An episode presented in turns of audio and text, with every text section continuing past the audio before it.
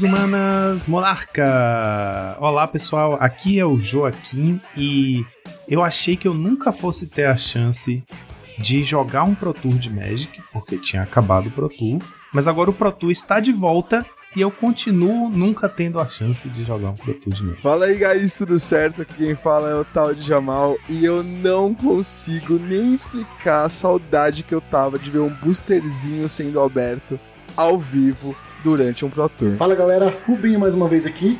E pelo amor de Deus, né, gente? A gente não consegue nem ver as cartas no nessas transmissões de IRL, mas eu tava com saudade disso. É isso mesmo, pessoal. Hoje a gente está aqui para falar sobre o retorno do Pro Tour, o Magic IRL, que finalmente aconteceu na semana passada, retrasada?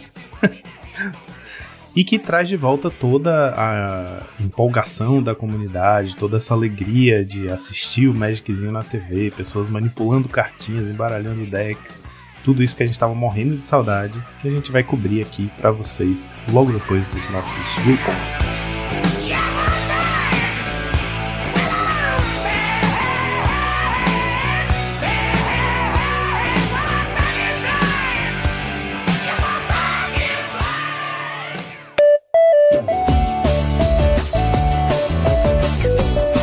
Bem, Rubinho? Vamos para mais uma semana de Pauper nos nossos reports. Vamos lá, Joaquim, tudo preparado.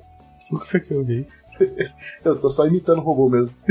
Falando em imitando o robô, na nossa maravilhosa patrocinadora, a X-Place, o novíssimo set que vai sair em abril, Marcha das Máquinas, já está em pré-venda. Se você quiser comprar seu produto selado ou mesmo até a sua inscrição para o pré-release, corre lá, na X-Place que o valor antecipado tem um descontinho aí para vocês, além do nosso desconto de sempre, que é o Monarchs 5 na hora de fazer a compra no site deles, xplace.com.br. Lá vocês encontram também um grande acervo de singles para Magic e Pokémon, além de acessórios para o seu card game favorito, como shields, deckbox, pastas, marcadores, dados e muito mais. Então corram lá na X-Place, onde o seu XP vale o dobro.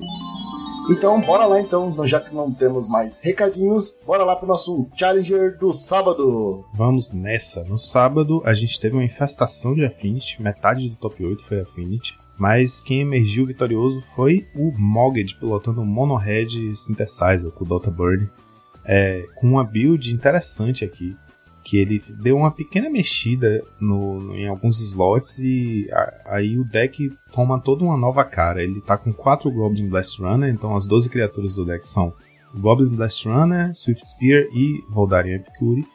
E ele foi com quatro cópias de Lava Dart e duas cópias de Mutagenic Growth no main deck.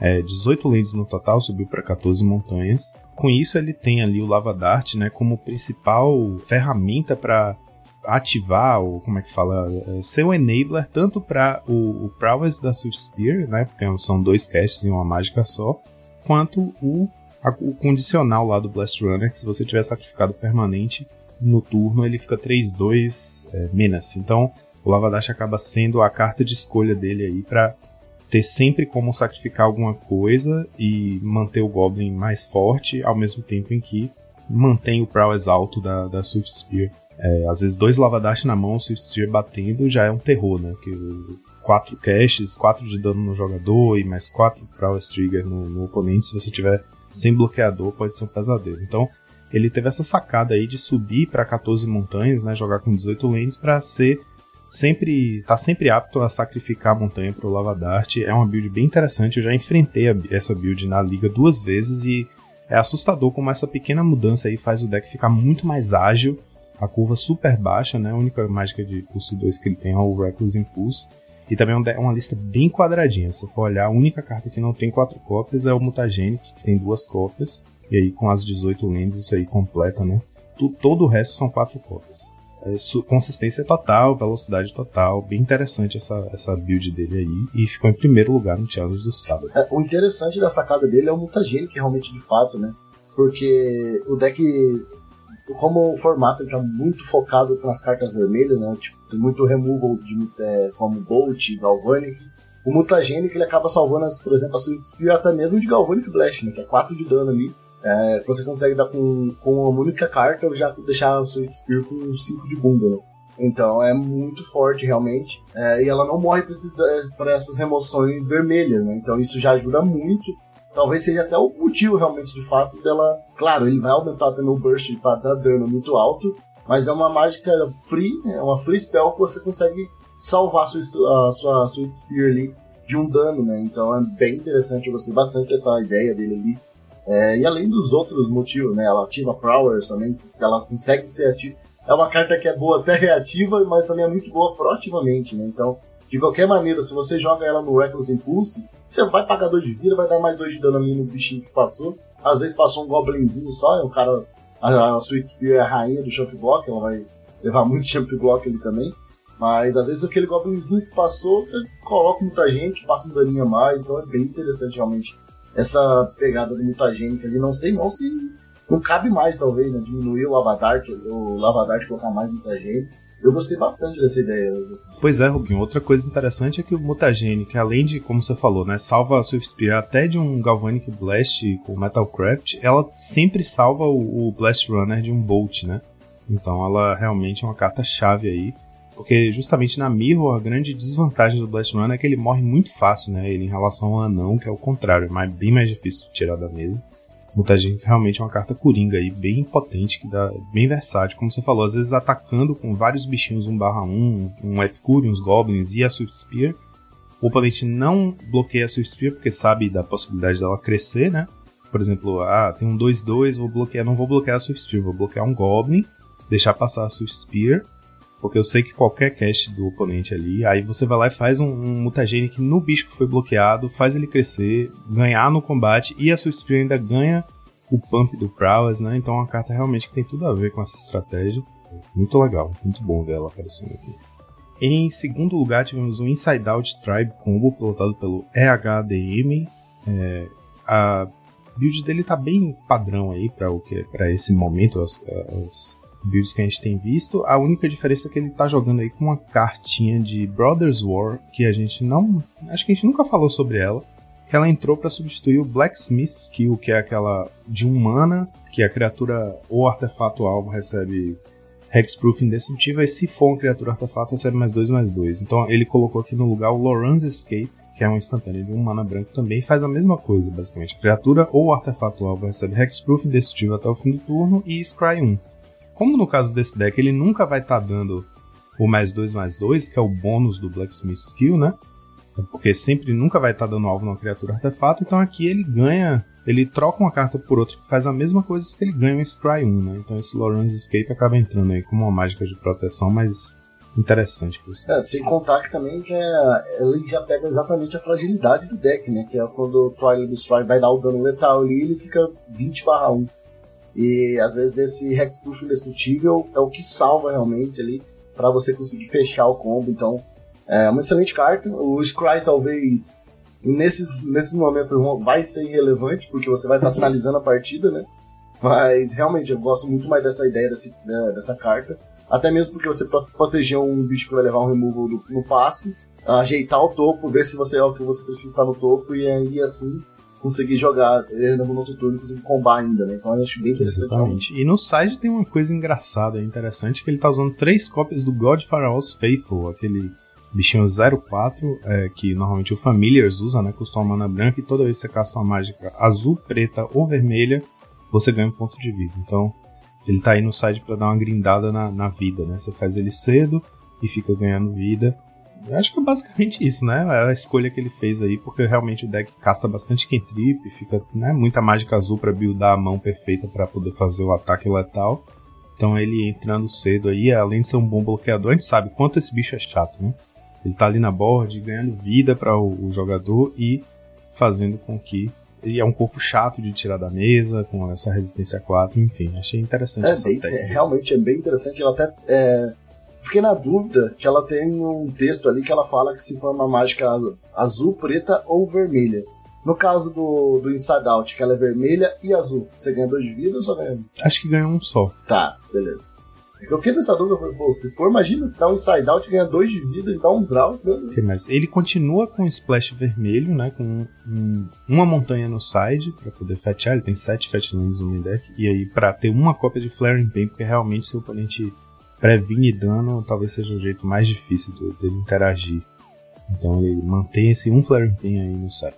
Descendo para o nosso top 4, tivemos Monoblue Fadas, pilotado por Purgatory 01. A build dele tá bem. O main deck bem padrão. E no side ele tem 4 Anu, mais duas cópias de Steel Sabotage, então 6 slots contra Affinity. E aí contra o Mono Red ele tem 4 Blue Blast e 1 Hydro Blast, então 5 slots. Aí tem um Dispel e 3 relíquias é, para fechar o side.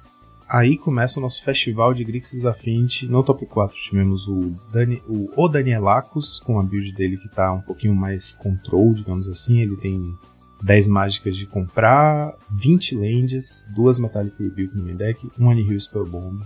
No side ele tem mais uma cópia de Rebuke, mais um Anihil, um Durez, um Negate. Ele tá cheio de one-offs ali no sideboard. O Affinity é um dos decks que mais pode se dar o luxo de jogar com uma cópia de várias cartas, né? Porque compra bastante carta, então a chance de você encontrar essa carta, mesmo sendo uma cópia só, é alta. Descendo pro top 8, mais um Grixis Affinity pelo, pelo a build dele com 4 Frogmite, 12 Cash, né? Então tem 4 Dispute, 4 Bargain e 4 Touch Cash, é aquela build que a gente chama de baseline, né? Build é, padrão assim, sem counter spell, só interage, não, interage, não interage na stack, ele tem só as Galvanic mesmo, do, dois makeshift, então a build que tá usando, tá maximizando as cartas que a gente sabe que funcionam no deck, né? Inclusive 4 Frogmite. E aí no side é que ele vai ter as respostas. Ele tá com 4 Pyroblast, inclusive. Achei curioso, acho que porque o Mono Blue tem sido muito jogado, né? Nesse challenge, inclusive, no top 32 foi o deck mais jogado. E aí tá jogando com 4 cópias de Pyroblast, que é uma carta que algumas builds do Affinity nem usam nenhuma cópia no side. Seguindo, tivemos mais um Grixis Affinity, pilotado pelo Luffy do Chapéu de Palha, nosso colega de time. A build dele tá bem diferente das outras, com 3 Crack Clan e 3 Geeks Infiltrator. É, ele segue fazendo o, aí, o split no main aí, tirando duas cromáticas tá, para colocar duas Nihil no main já. Então ele tem basicamente esse side, esse pré-side aí contra o B. E essa build Inclusive, é uma build muito voltada para ser predadora de UBs, né? Porque com o Geeks Infiltrator e Crack Clan você tem esse combo. Se você tiver os dois na board ao mesmo tempo, você pode sacrificar quantos artefatos você tiver, matar todos os bloqueadores que não voem, que no caso do UB é todas as criaturas, né? Nada deles voa. E a Geeks Infiltrator se torna um grande, uma grande threat nesse deck, porque o, a principal remoção do deck é o Snuff Out. Né? Então a gente sabe que o B tem jogado cada vez menos com o Cash Down no main deck. Então a Gixen se torna um grande predador e, é, e acaba que esse combinho aí de ter um Krakpan e uma Gixen na mesa ao mesmo tempo acaba sendo um, um ops ganhei contra vários decks, né? Porque se seu oponente não tiver nenhum voador, você limpa a board, sacrifica tudo e seu bicho fica enorme, você bate e, e leva. Então é o mais próximo de um, de um Atog sacrificando sua board inteira para bater. É o Atog lá em casa, né? Como ele mesmo chama, lá no, no nosso grupo. Exatamente, Atog lá em casa. E aí, de destaque também, o side do Luffy tá com quatro cópias do Gorilla Shaman. Então, isso faz com que na Mirror você possa, por exemplo, o oponente abriu com uma lente artefato destrutível, no seu turno você faz, com duas manas mesmo, você faz gorila, destrói sua land, mesmo que o gorila morra na mesma hora, a gente já tem a resposta para matar na hora, você já você tem quatro, então você pode se dar o luxo de a qualquer momento que tiver uma board frágil, você já coloca seu gorila, destrói tudo que puder, morreu, paciência, tenho mais. Então é uma estratégia interessante aí para mim. Eu vou inverter aqui o, o 7 e o 8 para fechar os gritos.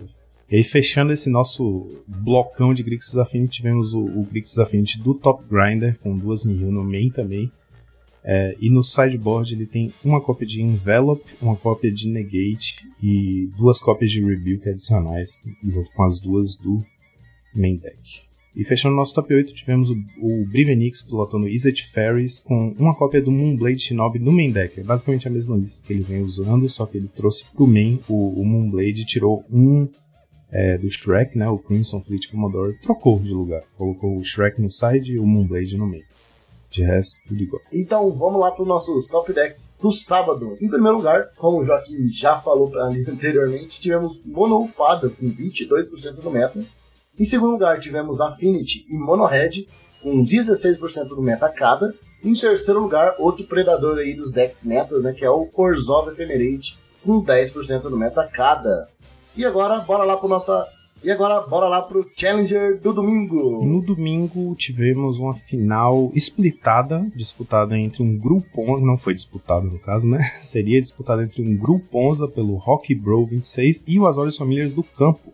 Olha só, o Campo, que é nosso amigo aqui do podcast, né? Frequentemente aparece aqui nas nossas pautas mais técnicas.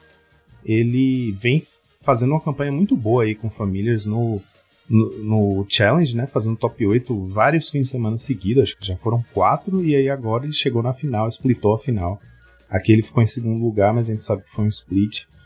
A lista do grupo 11 do Rock Bro tem oito bichos com cascade, então ele tá com quatro boarding party e quatro dinossauro, né? Não é muito comum hoje em dia, normalmente você vê dois dinossauros, às vezes nenhum dinossauro.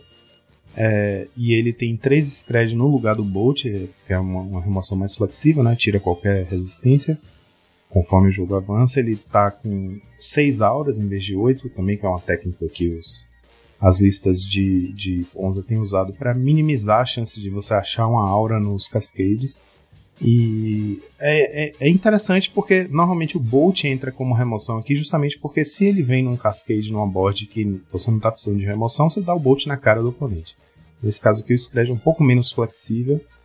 E mas ele seguiu mesmo assim, fez lá oito Cascade, uns bichões gigantes que vão.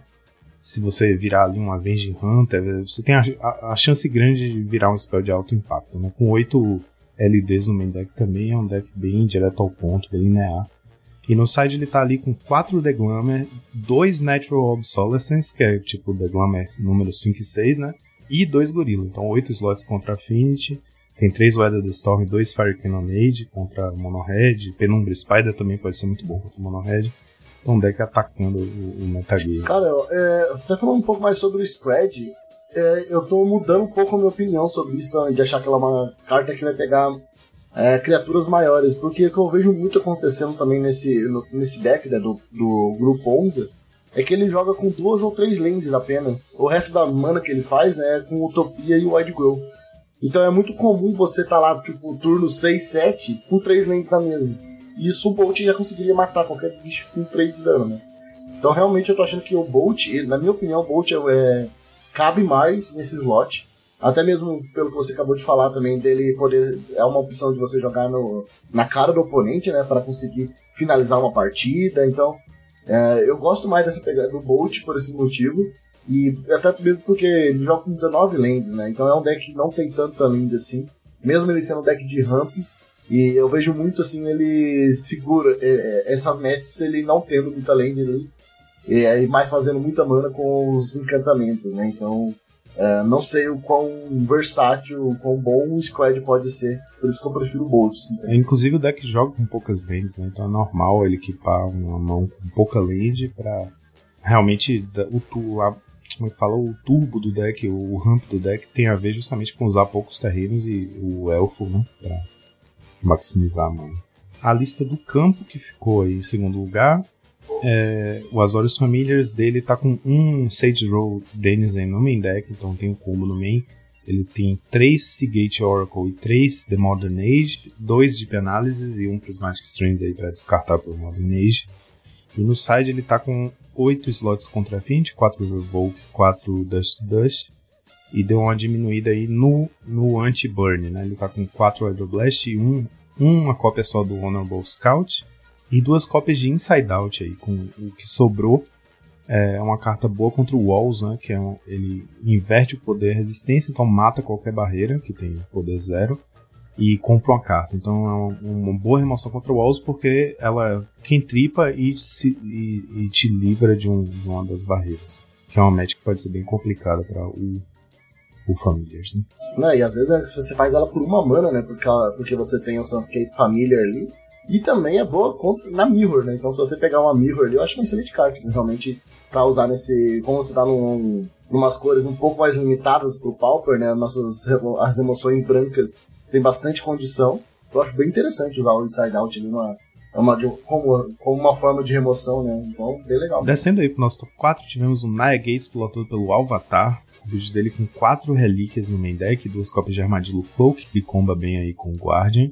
Então ele tem bastante forma de ganhar vida aí com Sacred Cat, Dawnbringer Cleric, o Spiring Overseer ganha um pouquinho de vida também. E o Saruli Gatekeepers, que é o pesadelo dos Burns, ganha 7 quando entra em jogo, e tem Ephemerate. Então o deck tá bem assegurado contra Burn aí. É, além das quatro relíquias, tem um Anihil no side. E o, o mais curioso aqui para mim é que, apesar dele estar tá muito bem assegurado contra Burn, inclusive com dois Crimson Acolyte no side, ele só tem do, dois Dust Dust contra Affinity. Mais nada. Dois no side e o main deck dele tem o quê? Talvez um Smash to Dust ali, que nem é um hate muito eficiente contra Affinity. Então ele foi com a build muito focada no Burn e pouco focado no Affinity.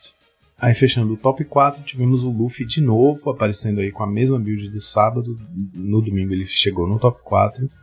E descendo pro top 8, o Daniel Lacos também, com Grixis Affinity, mesma build do sábado, fazendo top 8 mais uma vez. Seguindo tivemos um Dimir Terror, pilotado pelo Bruno Guerra. A build dele tá com 4 Consider no main deck e jogou duas falagens pro side, Muitos decks têm feito isso, né? Estão tá, preferindo baixar a curva, aí baixa também a quantidade de lanes, tá com 17 lanes. Então o Consider tem sido a, a preferida aí, porque junto com Mental Note e Touchdown enche mais rápido o cemitério. E ele tem também 3 Nihil Bomb no sideboard, além de dois Arms of Hadar, que é uma carta que a gente não tem visto muito, e uma cópia de Agony Warp ali para tirar o, o Kenko da frente, né? O Alenge do Kenko. Seguindo, tivemos uma, um Abzan Gates do Batutinha, é, que é muito parecida com a, o Naya Gates que a gente tem visto. Né? Ele não está jogando com Ephemerate aqui. E eu chamei Abzan Gates, ele tem vermelho ainda, mas basicamente só dois Smash Dust no main, além de quatro Pyroblast no side. Ele tem três Cast Down e quatro Deadly Dispute. Então o splash dele é maior para o preto e o, o vermelho é um splash secundário. Então é um Abzan Gates mesmo. A parte mais interessante desse deck, Joaquim, é que ele não tá jogando com Icor ou algo que é, que é interessante você sacrificar com Deadly Dispute, né? Ou ele vai. Ele iria tirar valor realmente tipo, sacrificando o Sacred Cat, ou às vezes um Trapping, ou até mesmo o, o, o Gate Creeper Vine, né? Que é uma barreirinha que só entra para buscar o basilisco. Depois disso ela fica meio que ali como blocker, claro, mas é um, é um, é um corpo na mesa que não vai de atacar, não é ofensivo, então é interessante a escolha de usar Dead Dispute sem ter nenhum backup assim para ele. Né? Ele não joga, por exemplo, com nenhum uma lane de artefato, então ele fica realmente sacrificar as criaturas dele ali. Pode ser em resposta a uma remoção, alguma coisa assim. Então, é uma carta diferente, assim, não, eu não imaginaria é, esse tipo de build. Uh, ele conseguiu fazer um top 8, então de alguma maneira ela funcionou, né? Então, ele basicamente trocou aí. O preto trouxe o cast down, né? Que ajuda a fazer as emoções do deck serem mais universais entre cast down e journey. E o dispute meio que é, é isso que você falou, né? Entra para sacrificar em resposta à remoção, é meio que no lugar do Ephemerate, em vez de blinkar meu bicho, eu vou sacrificar meu bicho e comprar cá. A build dele tem dois Avacyn Pilgrim no main deck, uma estratégia que a gente tem visto bastante, que é o War Elf que faz mana branca em vez de verde.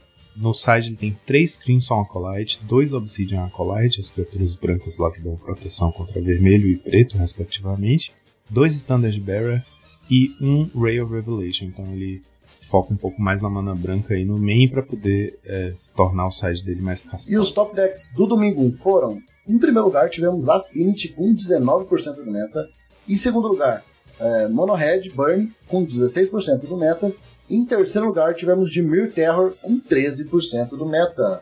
E agora, Joaquim, bora lá para nossa listinha da semana. A, a listinha da semana dessa vez eu trouxe aqui é um deck que eu já vi ele já aparecendo algumas vezes no, no cenário brasileiro, né? Eu acho que os brasileiros gostam muito mais de jogar com ele. É, inclusive, tem um excelente jogador, um piloto desse deck, aqui em Curitiba. É, ele joga esse deck já faz algum tempo.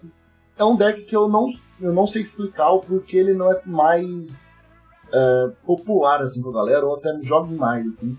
Porque eu olhando, se você olhar as cartas dele, são cartas muito fortes, ou às vezes cartas que têm um valor muito grande e juntas fazem muito sentido. Então ele é um deck que realmente, quando você olha a lista, você vê que as cartas estão muito certinhas ali, tipo, é uma lista muito fechadinha. Só que não é um deck que ele tá sempre ali no, no foco da galera, sabe? Então eu queria entender também um pouquinho disso. Mas antes de, de, de discutir sobre isso, eu vou falar um pouquinho mais da lista.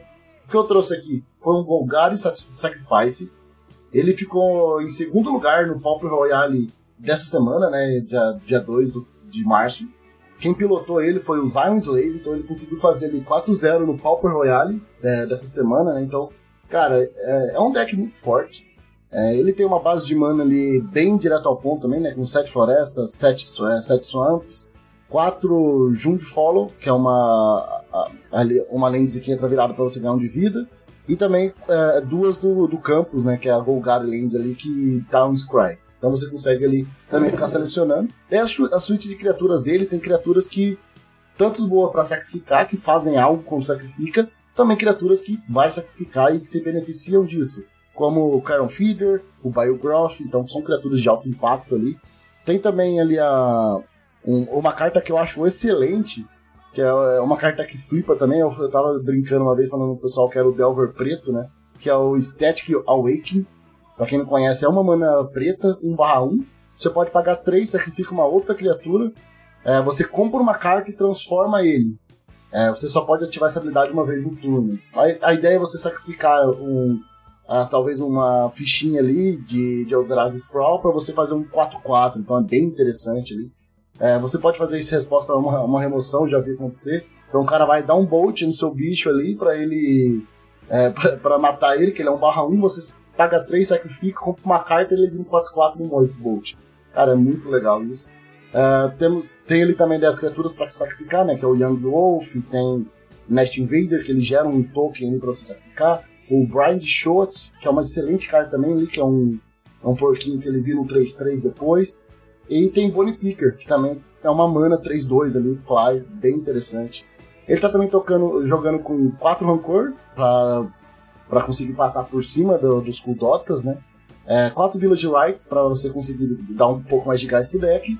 E Tragic Sleep, que é uma excelente remoção para esse tipo de deck, que ele vai matar praticamente tudo que existe no Pauper hoje ali. Uh, e ainda menos, é menos menos, né? Então até dando criaturas lidando com criaturas indestrutíveis, como o terreno do, do Kenko ali, né?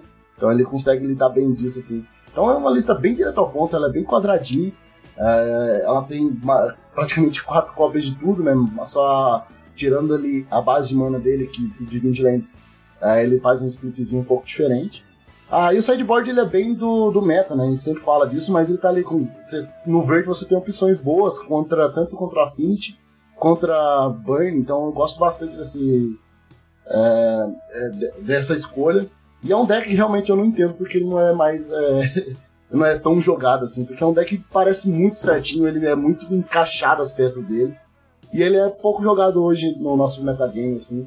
Eu, é uma coisa que eu não, realmente não entendo. Eu gosto muito desse tipo de arquétipo. Ô, Rubinho, interessante demais, porque é um arquétipo que realmente é, ele, ele chegou a ter um, uma fase em que ele tinha. ele disputava bem com o Tier 1 do formato. Lá em 2019, eu me lembro que na loja que eu jogava em São Paulo, tinha um cara que estava sempre no páreo comigo no ranking no mês, faz, farmando muito na loja com justamente um Golgari Sacrifice, que ainda usava Imagina, de lá pra cá a gente ganhou bastante coisa nova, né? Tipo o Biogroth, por exemplo, o Static Awakening que você falou, o bichinho que flipa, que eu acho também muito bom.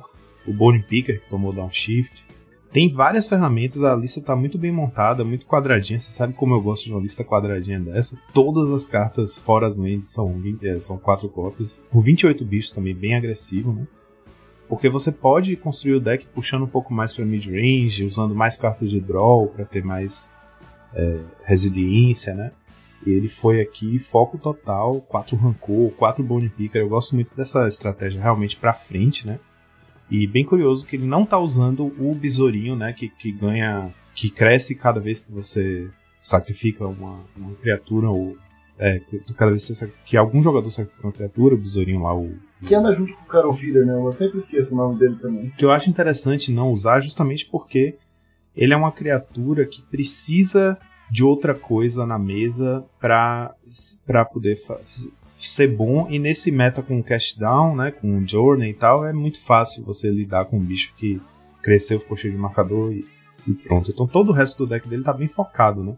Como você falou, bichos que se beneficiam de serem sacrificados, como Young Wolf, é, Brindleshout, Nest Invader, ou bichos que querem sacrificar outras coisas. E pronto, não tem ninguém ali que precisa de ajuda externa, né? Todos os bichos por si só são bichos bons.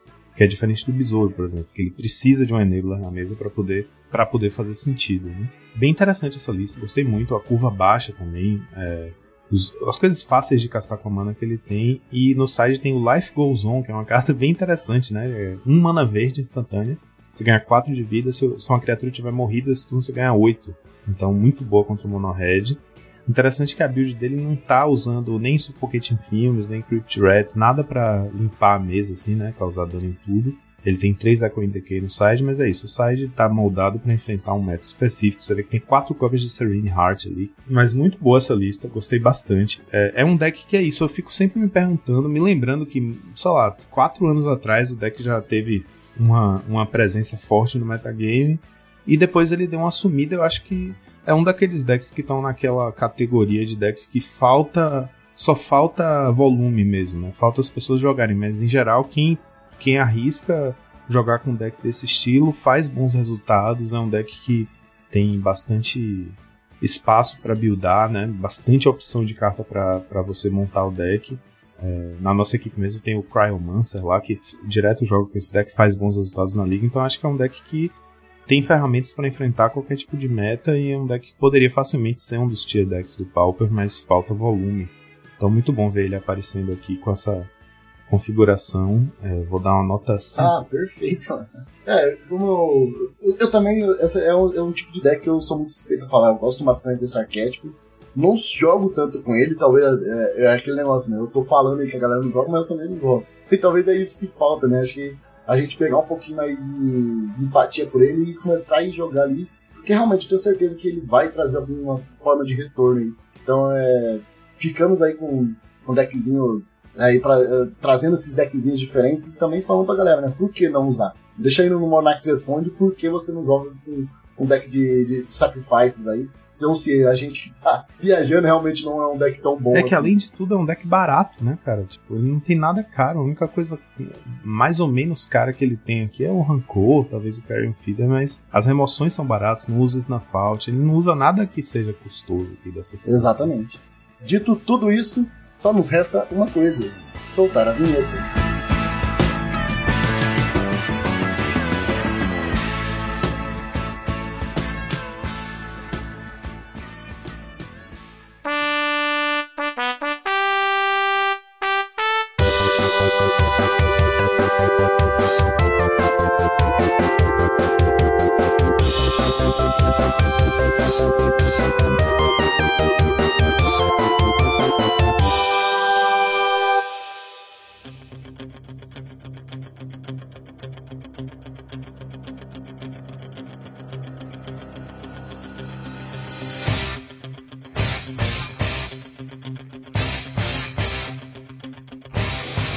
É isso aí, galera. Como eu falei de forma embolada na introdução, o Pro Tour Filadélfia, ou Pro Tour Firexia, aconteceu na Filadélfia, na cidade de Filadélfia, nos Estados Unidos. É, na verdade, em, aconteceu em paralelo a um evento chamado Magic Con Filadélfia, que é como se fosse uma nova, um novo formato que eles instauraram aí para o Pro Tour acontecer numa certa parte do espaço do evento. Em paralelo, tem Command Fest, vários é, torneios né, paralelos, como a gente costumava ver no Magic Fest, Grand Prix, todas essas coisas. E isso aconteceu nos dias 16, 17 e 18 de fevereiro, lá nos Estados Unidos. Ou seja, foi bem é, junto com o carnaval, né? Foi no fim de semana do carnaval. Pegou então, exatamente a semana do carnaval. Exato. Aqui em Salvador, o carnaval começa cedo, começa na quinta-feira, então, tipo, na sexta que começou a transição do Pro Tour, aqui já tava a cidade fervendo. É, foi engraçado, a cidade fervendo e eu dentro de casa assistindo. Foi o final de semana que separou os homens dos meninos, né? A galera que ia pra rua curtir o carnaval é, ficava em casa vendo Pro Eu fugi do carnaval, como sempre faço, porque minha casa aqui em Salvador fica muito perto do circuito. E aí fiquei enfiado em casa, na, lá no interior, é, assistindo Magic. Foi muito legal.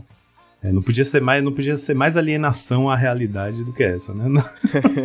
Cara, o legal é que para mim foi, eu fui pego de surpresa. E do nada que eu abri o site da Twitch e, apareceu ali um torneio de Magic Pro Tour. Eu falei, ô oh, louco, cara. E fiquei sexta, sábado e domingo inteiro assistindo toda a transmissão, consegui alguma coisa para fazer no, no carnaval. Então foi até legal para mim, assim, que eu descobri na hora que tava acontecendo o evento. Pô, eu foi uma, uma mescla aí, na verdade, porque eu, eu viajei pra curtir o carnaval, só que eu sabia que ia estar tá rolando Pro Tour.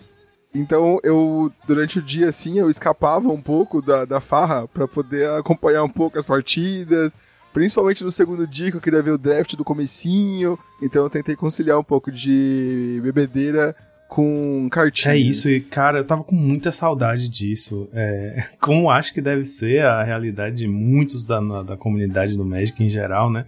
Muita gente que joga Pauper, inclusive, são uns veteranos que gostam daquele Magic raiz. E não tem nada mais Magic raiz do que assistir a transmissão do Pro Tour, né? Quando eu morava em São Paulo, justo quando eu passei a frequentar as lojinhas, é, eu me lembro que já rolou algumas vezes eu estar na loja jogando o torneio Pauper e tá rolando a transmissão do Pro Tour ao vivo, do Mundial, e a gente sentado jogando e olhando pra tela. E como era legal aquilo. Eu, eu costumava dizer que a, quando tinha fim de semana de Pro Tour, com o coverage oficial da Wizards é, de Magic, era o, era o sentimento mais próximo que eu tinha de compreensão a quem gosta de futebol porque eu nunca gostei de futebol, então sentar para ver o Magiczinho na TV era o meu futebol. Era tipo, caralho, isso, isso eu fico empolgado. Compartilho muito do sentimento, velho. Também não sou nada pegado a futebol e desde que comecei a jogar Magic acompanhar o competitivo, para mim é, é, é uma das melhores coisas, assim. Ainda mais quando você cria identificação com algum player, né? Ou, ou seja, naturalmente, quando é um brasileiro, que você sempre torce pro brasileiro, ou quando você só cria um carinho mesmo por algum, algum jogador. Eu mesmo sempre fui um, um, cara muito fã do Tom Ross, que, enfim, tá aposentado aparentemente hoje em dia. Então era muito da hora acompanhar eles, tanto na, nas lives da Wizard, quanto da, da própria Star City Games também. Era muito, muito irado as transmissões que eles faziam, a qualidade muito boa. Então eu compartilho muito desse sentimento. Tava com muita falta, muita saudade mesmo de ver a parada acontecendo ao vivo, velho. Porque, pô, no Areninha não é a mesma magia. Cara, nossa, a angústia que eu sentia com isso. No, simplesmente depois que o circuito profissional migrou para o digital total, né, com a Arena, que eles tentaram emplacar aí como plataforma oficial, para mim não tinha nem 10% da graça, cara. Achei a coisa mais sem graça do mundo assistir um jogo no Cara, eu, eu realmente tenho essa pegada dessa nostalgia, né? Eu lembro que quando eu comecei, eu sou muito recente no Magic, né? Eu comecei no Magic em 2017. Se eu, não, eu tenho uma lembrança muito forte de 2019 ali. Meu, pô, faz o quê? Três anos atrás também, né? Não é muito difícil de esquecer isso. Mas voltando, eu tenho uma lembrança que eu vi o PV jogar pela primeira vez em 2019. Eu não sabia quem era o PV. Eu lembro que era a época de Throne de Eldraine. Que eu lembro que ele tava jogando com um deck de. de Food. E ele fez uma. Tudo, eu lembro dos casters falando que tava uma mesa muito travada, assim. Tava os dois jogadores com oco, é, e ele tinha uma Nissa na mão, mas ele, se ele fizesse essa Nissa, ele podia perder pra, uma, pra do cara. E todo mundo falou umas 3, 4 jogadas que ele podia fazer, e ele fez uma que o cara ficou simplesmente com um ganso na mesa e ele ficou com a Nissa, com o Oco e a Hydra. E passou o turno pro cara, assim. Eu falei, mano, PV foi, tipo, foi maravilhosa, assim, a jogada. E é aquela sensação, igual quando o cara faz um, um ace no LoL, essa sensação, sabe? Que, caramba, mano, o cara virou o jogo do nada e você não esperava isso, sabe? E é realmente esse tipo de coisa que é, você vê o cara pensando, né, igual a Arena, né, que tá lá a carinha dele só, mas ali você tá vendo ele mexendo as cartas, tá vendo ele como ele vai interagir, os caras colocando as cartas uma em cima da outra para tentar fazer a simulação de como vai ser os blocos. Cara, isso é muito foda. Então, é, foi onde eu aprendi a assistir Magic e ficou isso na minha cabeça. E agora, vendo esse Pro Tour de novo, pô, me trouxe muitas lembranças boas. Nossa, também. essa parada de, de, do físico, realmente, velho. O, o Arena, beleza, né? Competitivo, igual, digamos assim, mas esse lance da leitura corporal do oponente, esse tipo de macete que, mano, não tem como, não existe no virtual, tá ligado? A galera profissional naturalmente joga no full control lá no arena pra poder blefar que tem alguma coisa. Isso é, isso é fácil de fazer, né? Isso qualquer um faz. Agora, esse lance de leitura corporal, de você talvez fingir que vai fazer uma coisa e aí vira um land, aí desvira o land. Isso, esses mind games, velho, putz, a saudade que eu tava de ver essas paradas ao vivo ali acontecendo e falando, mano, ó, isso aqui, ó, isso aqui é um blefe, esse, esse cara é safado, não tem nada aí, ó. Mas tá blefando, tava com saudade demais. E cara, aconteceu isso nesse Pro Tour, tá? Tem um cara que é muito conhecido de fazer isso, de jogar com top deck, né? Que é o Gabriel Nassif, é um grande jogador aí de Magic. E ele é, já, já aconteceu disso também em algum Pro Tour. Eu não lembro exatamente que jogo era, foi isso é bem antigo. Mas ele tava no top deck e se ele virasse alguma carta, ele ganhava o jogo. E ele, virou, ele fez aquela, todo aquele drama, deixou a carta na foi mesa e virou e era um a carta. Cruel como... Ultimatum. Exato, exatamente. Ele, e aí ele era a única carta que, que se ele comprasse, ele, ele ganhava o jogo. E ele falou: vou separar. Ele tava com zero cartas na mão, vou separar aqui a mana do Cruel Ultimatum. Ele falou isso. E aí, tipo, esses momentos ficam muito icônicos, né? Marcados na memória. O cara, tipo, ele sabe que ele tá sendo filmado, ele tem um certo showmanship, né? Tipo, essa coisa de você querer entreter a audiência. Tipo, tentar fazer uhum. ser divertido. E ele fez exatamente a mesma coisa nesse Pro Tour, tá? Então, mais pra frente eu posso falar um pouco mais disso. Mas ele fez exatamente a mesma coisa, só que nesse Pro Tour, infelizmente, não deu certo. Mas ele tentou fazer um showzinho ali. Quis emplacar. Ele, ele, o Nassif é da jogada do, do Ignite Memories. Ele né? também. Pô, também genial, é. Ah, genial. O Nassif é o, é o rei disso aí, né? Ele quer emplacar sempre esses momentos, né, velho? o Nassif é surreal. O primeiro Pro Tour que ele ganhou foi em 2003. Foi quando ele entrou na cena, assim, que era a nova promessa, o grande jogador. E imagine, cara, 20 anos depois, o cara ainda tá fazendo top 8 de Pro Tour. depois do Pro Tour ter passado uns anos sem existir. E, tipo, durante esse período aí do Arena, né, que foi Rivals League, MPL, ele tava lá também. O cara não larga, velho. E impressionante como se mantém aquecido, né? Se mantém na cena. Eu acho bem, bem foda isso, assim. É, e aliás, esse Pro Tour teve essa característica, né? Que apesar de ter muita gente nova, é, no top 8 e ali ameaçando o top 8, toda vez nos stands, em todas as rodadas desde o começo do torneio, ficava mostrando o top 16, né? Pra gente ter uma noção de quem tá lá em cima e quem tá ameaçando e bem. É, tinha vários nomes, assim, de uns jogadores veteranos. Então isso é legal porque agrada toda essa turma aí, né, da velha guarda que curte assistir seus pros de antigamente, porque quando muda muito essa geração de jogadores, né, a gente fica meio desconectado, porque como o Jamal tinha falado, a gente tem aquele jogador que a gente curte, né, que você já fica na torcida, ou esses jogadores como o Nassif que você sabe que vai resultar em uns jogos legais de assistir quando tá sendo na feature match e tal. É, eu achei bacana porque a gente teve, tipo, como no próprio top 8 a gente teve, né, o Reed Duke e até o finalzinho tava ameaçando o, o Nassif fez top 8, né? Mas caiu logo nas, nas, nas quartas de final. O Shota Yasuoka, que é o japonês, que já ganhou o Pro Tour também. Ela então a gente demais nomes. Joga demais, um excelente jogador de control. Joga demais e joga estiloso, porque ele joga foi estiloso. de terninho, foi de paletó. De sobretudo, né? Exato, ele tem todo... O, o Nassif tem essa, esse, esse, essa fama aí de fazer essas jogadas e tal, emplacar essas jogadas. E, e o Shota, quando ele chega num torneio grande de terninho, você pode esperar, velho. Você pode esperar que o resultado bom vem, mano. Não tem E como. ele foi absurdo, né? Eu acho que ele fez tipo 15-1, uma coisa assim. é ridículo. É ridículo. Ele, ele foi jogou... o primeiro a se classificar. É, não, ele, ele foi o primeiro a ficar alocado no top 8, né? E tipo, ele tava alocado e tava alocado a posição em primeiro. Não tinha como mais ninguém ir melhor do que ele. Então ele não só tava no top 8, mas estava em primeiro lugar. É, ele, ele teve aquela máxima de, do Pro Tour, né? que quando você fica em primeiro dessa, dessa forma, você vai ser o primeiro a cair, a cair também. E ele pegou a pior bad match que ele podia pegar. Eu acho que todos do, todas as matches que ele tinha no top 8, a pior era o Enigmatic Fires e foi a match que ele pegou. Era a única match que, tipo, o deck dele não faz nada contra. Fazer o quê? É, é, a vida, né? Não adianta também você só jogar muito bem. Às vezes tem que ter um pouquinho de sorte também nesse E ele, aliás, o Shota, né, que é um grande jogador de control, que já pilotou Grixis Control, já pilotou Izzet Control, já apareceu várias vezes no Pro Tour pilotando decks de controle difíceis de pilotar, complicados, e ele sempre pilota muito rápido, sempre calcula as jogadas muito rápido. É, dessa vez ele foi com o deck mid-range, né? Que foi o Rakdos mid-range, que aliás foi o deck mais jogado do evento, mas não foi uma dominância absurda.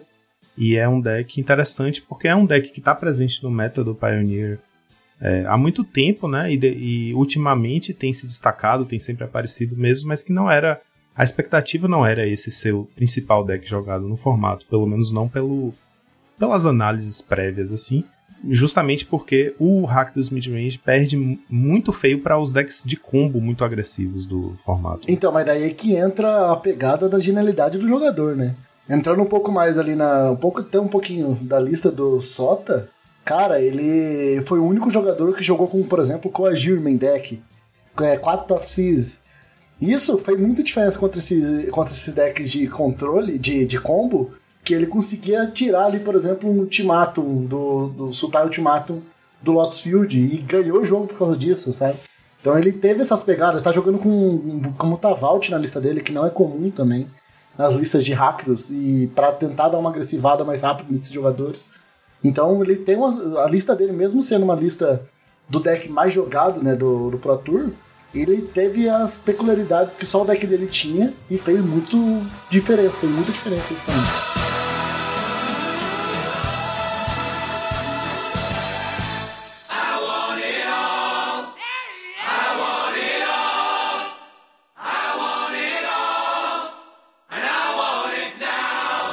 A gente podia é, começar falando um pouquinho sobre o que foi diferente, né? Que para mim isso foi bacana.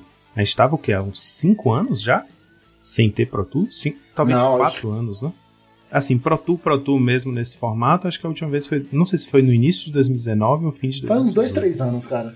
É que foi muito. Esse ato de, de pandemia acho que atrapalhou muito a nossa cabeça. Acho, acho que foi uns 2, 3 anos. Eu acho não foi? eu acho que tem quatro, porque ó, 2020 já não tava tendo quando, quando veio a pandemia, já não estava rolando o Pro Tour, né? Ele já tá, já estava instituído que os, os torneios profissionais estavam acontecendo no Arena. Então acho que 2019, talvez no, no, início de 2019, foi a última vez que a gente tinha tido um Pro Tour mesmo nesse formato. Então, tal, se pá, deve ter beirado quatro anos, se não foram exatamente quatro anos, sabe? Tem algumas coisas que eu achei interessantes, que foram certas coisas que eles melhoraram e que há muito tempo já. É, a Wizards é famosa, né, por ser meio teimosa, meio lenta para melhorar suas, suas condições de cobertura de evento, organização de evento e, e tudo mais. E uma coisa que eu achei bacana é que muitas coisas que várias pessoas que eu já assim conversava antes, né, no, no período uh, anterior a esse ato aí do Pro Tour, é, reclamavam que eram problemas da transmissão, foram consertados.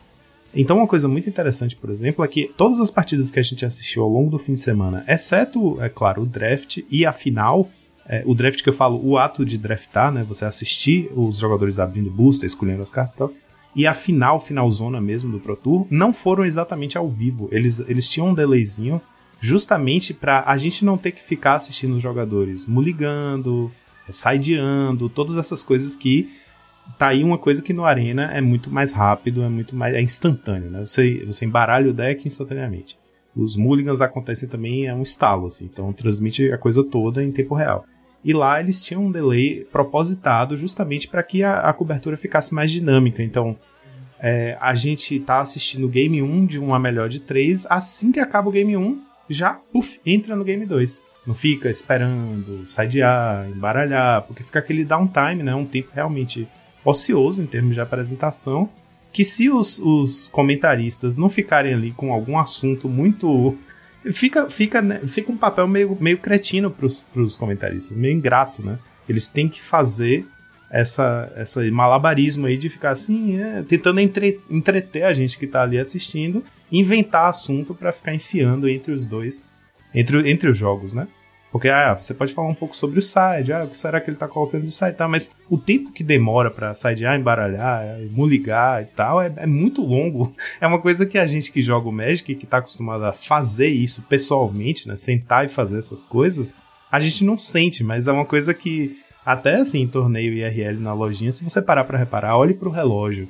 Veja um jogo que você muligou a 5 na hora que você vai começar a partida, se você olhar para o relógio da rodada, já passaram 4, 5 minutos, sabe? Então, tipo, isso para transmissão online é um tempo muito grande para você ficar só lá mofando, esperando ver o que acontece. Então, isso foi muito bacana.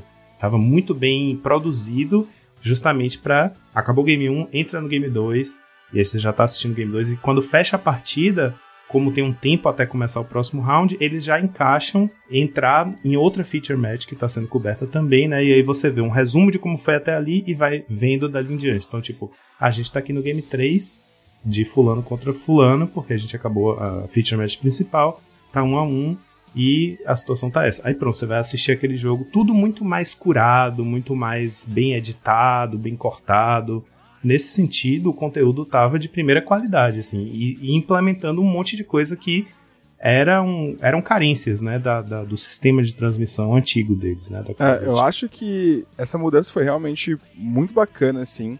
Tava dando pra ver a animação dos casters de fato, assim, foi, foi muito legal ver, porque é uma coisa você narrar um torneio virtual, outra coisa você tá ali, sabe, com toda a equipe, vivendo essa experiência e transmitindo essa energia toda. Mas não dá pra dizer assim que a Wizards cobriu a cabeça e descobriu os pés, né? Porque se de um lado foi muito bacana essa questão é que deixou muito mais dinâmico pra galera que tava assistindo e trabalhando, assim, a, a transmissão do, do draft, na hora que eles estavam pegando as cartas, a, a luz atrapalhando a gente enxergar quais eram as cartas, eu vi muita gente no Twitter falando do enquadramento da mesa, que tava mostrando muito as laterais, tava meio zoneado. Então, assim, pô, todo mérito pra Wizards aí por ter deixado a transmissão mais dinâmica, mais gostosa de assistir, mas dava para ter investido numa iluminação melhor, né? Dava para perceber, por exemplo, que quando a cena cortava para os casters, né, para os comentaristas, e muitas vezes eles encaixavam ali, ah, agora vamos fazer uma deck tech com, com tal deck, né, no Pioneer, o Constructed. Aí vem um jogador que está pilotando aquele deck, não necessariamente um dos top players, mas vem alguém ali para apresentar o deck. E isso é produzido ali, né, nos, nos hiatos entre a transmissão, justamente para encaixar nos momentos que as partidas já terminaram, o próximo round não começou. Então isso também é uma coisa clássica já das transmissões, sempre teve, é bem legal. Só que dava para ver, por exemplo, que tava super escuro no lugar que eles estavam.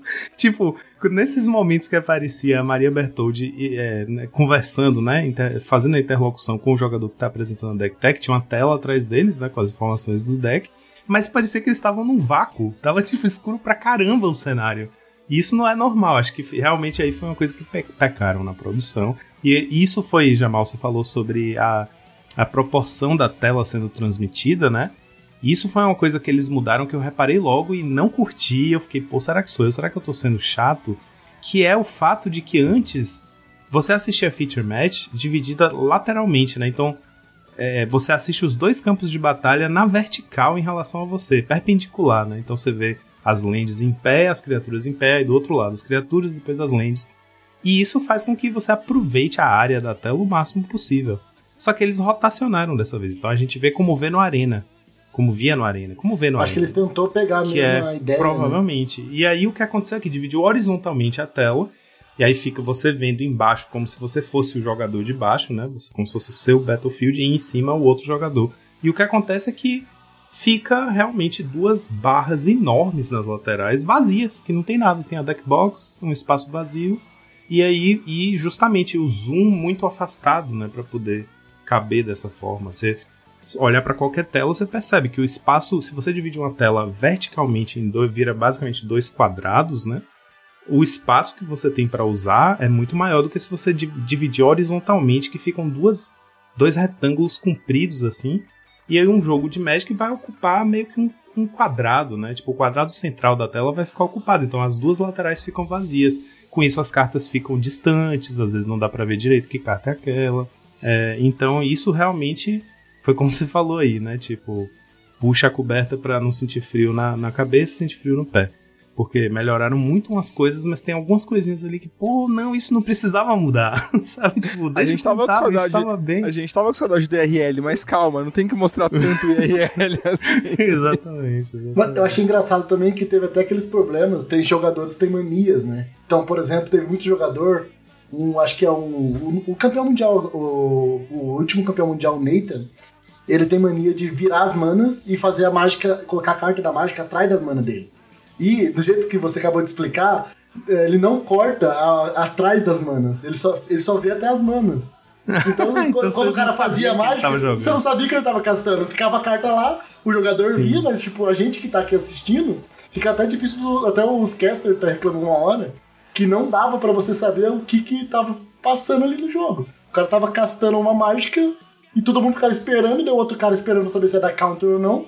E ficava lá uns, uns alguns segundos, aquele vazio, ninguém sabe o que tá sendo castado pra eles poder comentar, sabe?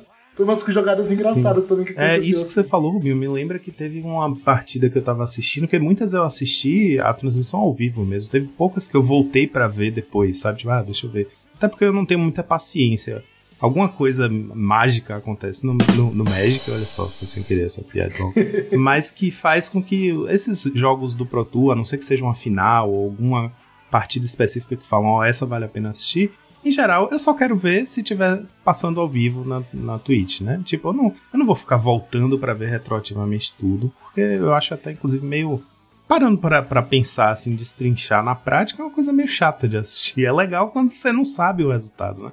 Você tá assistindo na emoção, vendo jogada a jogada e tal, enfim. Mas o fato é que eu tava lá assistindo ao vivo e rolou um problema parecido com esse, Rubinho, que era, tinha alguns decks, vários decks, aliás, do, do, do Pioneer, os mid-ranges, os control, usam encantamentos auras que encantam lands. E muitos jogadores colocam esse encantamento, em vez de colocar ele atrás da land para cima, coloca atrás da land para baixo, sacou? Então eu não conseguia, muitas vezes eu não conseguia ver quais lands estavam encantadas com essas auras. E às vezes eu ficava super confuso porque o jogador virava uma land só e castava uma mágica de duas manas, sacou? Eu, peraí, peraí, peraí, ninguém percebeu que o cara tá, tá errado, tá? Ele pagou errado. Não era, era porque tinha uma aura encantando, mas daquele ângulo você não conseguia ver a aura, sabe? Tinha essas auras tipo é, Utopia Sprawl, essas coisas assim. Tem uma aura verde lá que você vira a land e ela adiciona uma mana verde a mais. Toda vez que essa maldita land aparecia, e apareceu várias vezes, eu ficava super confuso. Então aí, perdeu espaço relevante do campo de batalha para ganhar espaço irrelevante nas laterais com muita área de vazio, né? Isso aí foi realmente uma feia. Até no segundo dia eles fizeram, eles usaram a tecnologia de caneta, fizeram uma marcação no playnet lá para os jogadores usarem aquela área para cima. Inclusive, eles até filmaram depois. Se você reparar, tem umas filmagens que pega de lado do jogador, é, pega tipo ele de perfil de lado, e na mesa tá riscado, assim, tem uma, uma linha tracejada mostrando que é para eles jogarem para cima. Então, isso, usaram a tecnologia. Os erros, né? Isso foi no dia 2, né? Acho que foi no dia 2 eles fizeram é, isso. É isso, né? Tá voltando agora ativo. Eu acho que é normal, às vezes, acontecer um tipo de errinho ou outro, assim. dessas mudanças de, de layout, além dessa clara mudança aí que muita gente reclamou, né? Da, da, enfim, do enquadramento. Eu senti muita falta, velho, da barrinha que a Wizards usava antes, que mostrava o jogador que tava em vantagem, Na vantagem. no momento no jogo. Eu senti Velho, eu, eu quando eu comecei a jogar Magic, eu consumia muito competitivo, assim, eu entrei muito de cabeça quando eu comecei há 10 anos atrás. Então, assim, eu tive um período da minha vida, durante uns 5 anos, assim, que eu consumia muito. Todo final de semana eu tava assistindo alguma coisa competitiva na Star City ou na, na, na, Wizards mesmo, enfim. E quando a Wizards colocou isso nos torneios, eu que tava ali na, nessa, nessa curva de aprendizado de competitivo, aquilo me ajudava muito, porque às vezes eu via a barrinha pro lado de uma pessoa eu não entendia por que, que ele tava na vantagem. E aí me fazia parar e prestar atenção na, na mesa ali, querer entender realmente a parada. Isso eu sentia que me ajudava muito como um jogador que tava ali iniciando, óbvio. Pra quem conhece o forno, vocês, pô, jogam pioneiro, estão acostumados com, com os decks, com a jogada, sabem o que é bad match, good match, mais fácil de identificar, né? Pra pessoas que não manjam tanto do formato, mesmo do Magic, aquela barrinha fazia uma baita diferença, velho. Eu senti muita falta da barrinha nesse eu, eu, eu tive a mesma sensação quando eu comecei a jogar eu via lá, pô, o cara tá com vantagem, mas o outro tá com 2 de vida e o cara tá com 20. Como é que ele tá com vantagem sendo que ele tá com 2 de vida? Não faz sentido. é, não, nem me toquei disso, né? Tem, realmente tem uns auxílios visuais que o fato de ser um, um stream, né, com uma coverage bem produzida, é, eles têm toda a condição de dar esse suporte para os jogadores, esse zoom na carta, mostrar as cartas. Isso até mostrar as cartas tudo bem, mas esse tipo de situação, né, de você entender melhor o que está acontecendo no campo de batalha sem ser um, um, um conhecedor, assim, do, do, formato, né, do metagame. Uma outra coisa que eu achei bacana que eles fizeram também, eles usaram aqueles programinhas da Twitch que você pode, você pode clicar no Mzinho que aparecia lá na, na, na, na transmissão, ele abria os dois decks dos jogadores. Eu não sei se eles fizeram isso pro limitado, pro, mas pro, pros decks de, do, do pioneiro ali, é, na maioria dos matches, pelo menos as feature matches, você tinha esse botãozinho você clicava, ele tinha a lista completa dos jogadores ali, você já podia exportar tudo. Então achei bem interessante, que daí você poderia até ver, uau, o que o cara pode ter para responder essa, esse outro deck, sabe? Então eu achei bem bacana isso aí também, que eles adicionaram, já é coisas também que não é exatamente a. a que, é, que, é, do Magic em si, eu acho que muitas, muitas coisas já tem isso, mas eu achei bem bacana eles se preocuparem com isso, para ter mais alguma coisa, uma fonte de informação. É, a gente nota que a Wizards ela, ela, se esforçou nesse papel de imersão aí da, da, pra comunidade, para facilitar as paradas e tal. Eu, eu agora, como eu tô também começando com esse lance de narração, comentarista e tal, eu, é uma coisa que eu me atentei bastante nesse Pro. Eu realmente parei para ouvir, eu gosto muito disso. Eu acompanhei muito mais a, a transmissão é, gringa. Eu sabia, eu sabia que estava tendo uma transmissão em português também, mas eu acompanhei muito mais a versão gringa porque tinham comentaristas ali, narradores que eu acompanho também há muito tempo, desde Star City. Uh, e aí, o que eu achei muito, muito maneiro, e assim, a, a, galera que tava na edição da Wizards merece parabéns ali, porque o Corey, principalmente, ele, ele faz muita piada, assim, faz muito trocadilho, é, e aí ele faz muito trocadilho com cartas de Magic ali, né, tipo, ah, o que, que a pessoa podia comprar agora para se salvar? Ele lança uma, fala o nome de uma carta que definitivamente não tem como estar tá no deck do, do daquele jogador, e aí a pessoa da edição ia e botava ali naquele espaço entre os dois jogadores a imagem da foto, pra galera entender a piada que ele fez, velho. E eu achava isso, mano, genial, assim. Tipo, isso é, é, é, um, é uma tensão da edição, e aí, pô, é, é, é ok, ter que, ter que explicar a piada não é algo muito divertido geralmente, mas o fato da, da edição estar preocupada em, tipo, mostrar pra galera, ó, a piada que ele fez é com essa carta aqui, ó, toma aqui a imagem dela. Achei irado, velho. Achei preocupações em detalhes pequenos que eu acho que fazem a diferença, né?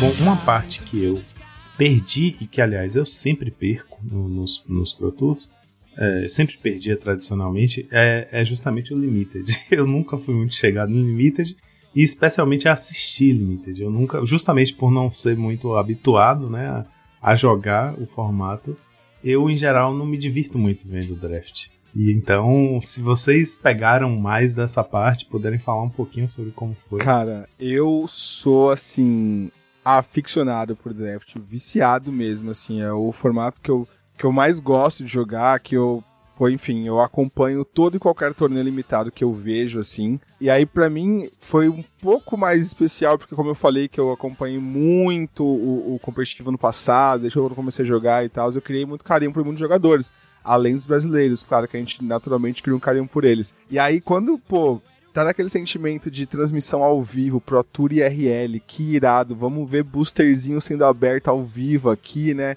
E aí quando eu vi que iam transmitir o LSV, que pra mim é uma das maiores referências de draft, velho, eu fiquei, tipo, muito feliz. E aí teve aquele leve desapontamento de ver a qualidade da transmissão, de não conseguir enxergar algumas cartas que ele tava vendo, mas tudo bem, a gente supera isso. No fim do draft, descobri que ele ia enfrentar de cara o Vili, mano, que é, porra, é o Hall of Fame do Brasil. Eu falei, é isso aqui, é, pra, é isso que eu tava esperando, que eu tava esperando, que eu tava é, esperando receber da Wizards, velho. Foi muito, muito irado, assim. Claro, é, a gente naturalmente tor tende a torcer pro deck que a gente viu sendo construído, né? Porque você acompanha toda a linha de pensamento, de raciocínio do jogador ali. E aí, assim, o LSV tomou uma surra do Vili, né?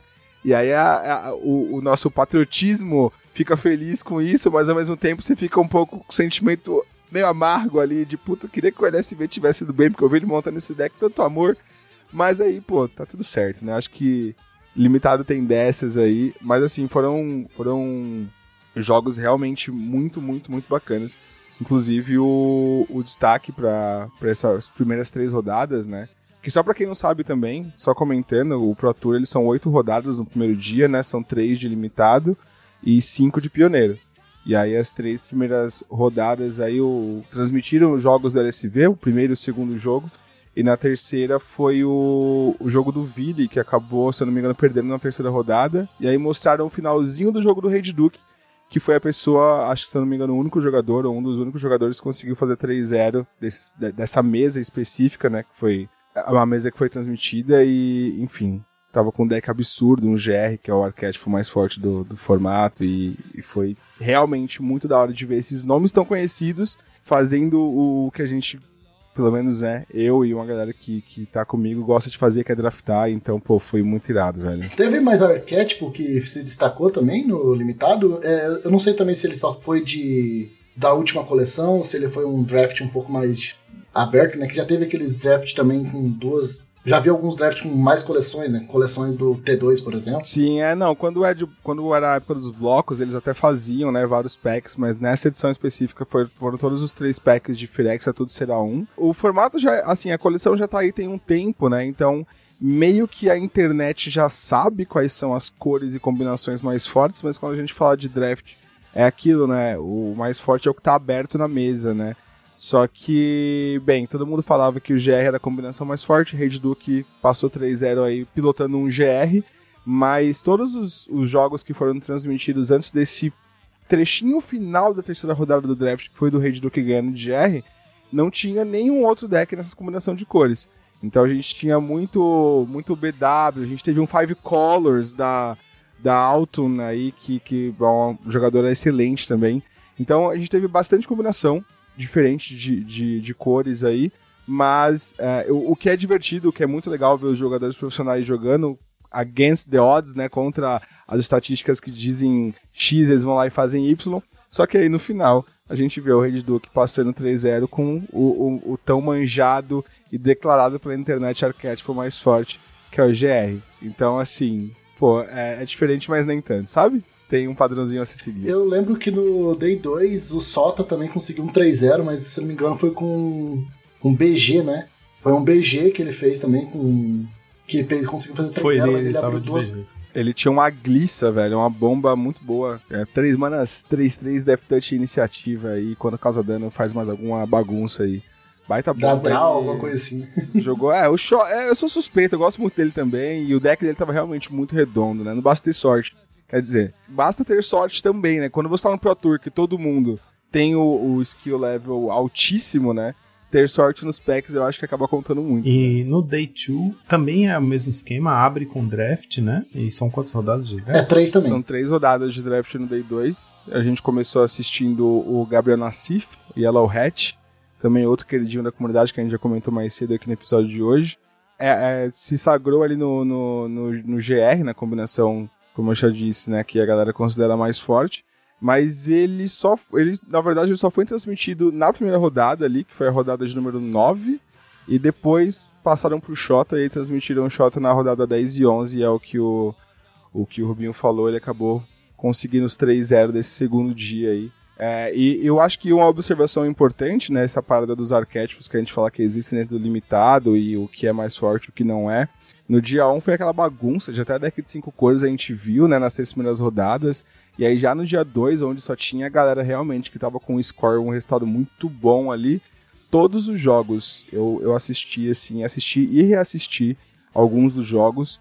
E, e, todos os decks que foram transmitidos tinham ou verde ou vermelho na sua composição. Então, assim, é, dá para ir contra as estatísticas? Dá. Mas quando a gente chega nesse nível super alto de, de, de, de qualidade de game mesmo, né? A gente vê que a estatística tá aí só comprovando, então realmente vermelho e verde são as cores mais fortes no limitado em Firexa do Serão. Eu achei engraçado também, a gente tá falando muito dos dos jogadores já consagrados aí. E um cara que se destacou muito nesse Pro Tour, inclusive nos drafts. Ele jogou a última partida aí contra o Sota no dia 2 e perdeu, porque o Sota tava com um deck muito maravilhoso. Mas é o Benton Madsen. Ele é um americano também que surgiu ali. E ele fez um GW, foi muito bem nos dois dias. Nos dois dias ele jogou com GW e conseguiu fazer 2-1. E foi as únicas partidas que ele perdeu no. coisa. Ele conseguiu, depois, numa parte do Pioneer, ele ganhou todas. Ele só perdeu duas, um em cada dia do, do draft. Então, Cara, e, ele tava de, e ele tava de GW também, né? No, no Exatamente. O cara só jogou de GW pro tour inteiro. Foi feito pra, essa, pra o Celeste. Bom, então vamos pro Pioneer, né? Vamos falar um pouquinho sobre a parte constructed do evento. A gente teve um, um showcase de bastante diversidade no formato, né? O Pioneer apareceu bem, ele foi, foi mostrado como um, um formato saudável, equilibrado, com meta diversificado. Foram 15% mais ou menos do Rakdos Midrange, que é o, o, deck mais popular. Segundo lugar, Monogreen Devotion com quase 14%. Aí depois é, GR Agro Veículos com 10%. Lotus Field com 8%. É, Mono White Humans com quase 7%. Azorius Control 6%. Então, é, os números, inclusive, parecidos com o do Pauper atual. E né, foi um grande comentário, assim, que todo mundo fez, que é tipo, 20% do field era de decks rogue, né, entre aspas. Decks que não se classificam entre nenhum desses, assim, principais decks do formato. Então é uma porção grande do field de decks inusitados, decks é, anti-meta e coisas assim. E lá no topo do metagame a gente tem ali 15%, 14%, e depois, ou seja, uns 30% dominado por dois decks, e depois disso a gente tem uma gama ali de uns quatro decks que ocupa o grosso dos próximos 40% também. É, isso mostrou um metagame, um field variado. É, o top 8 acabou sendo também um meio que um exemplo de variedade. Foram seis decks diferentes no top 8. É, e inclusive um desses, um, um dos decks foi um desses rogues, né? Que é justamente o Benton Marsden que o, o Rubinho tava falando, que foi de é, Boggles, basicamente, para quem, pra quem assiste. Pra quem tá, acompanha a gente aqui, a gente tá sempre falando do Boggles, que é o Salesian Auras, né? No, no Pioneer.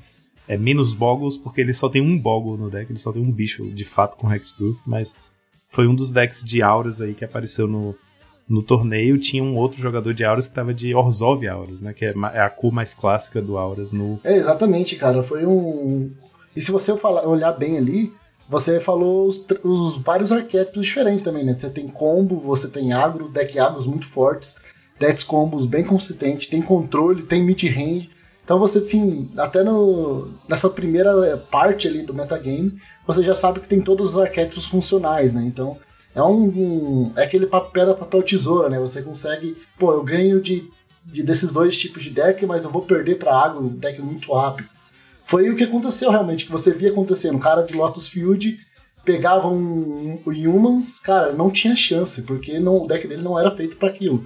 Mas se ele já pega um deck um pouco mais cadenciado, que demora um pouco mais a atacar, cara, o Lotus Field crescia muito o power level na partida dele, assim. Então dava para você ver isso, os pontos fracos, pontos fortes do deck.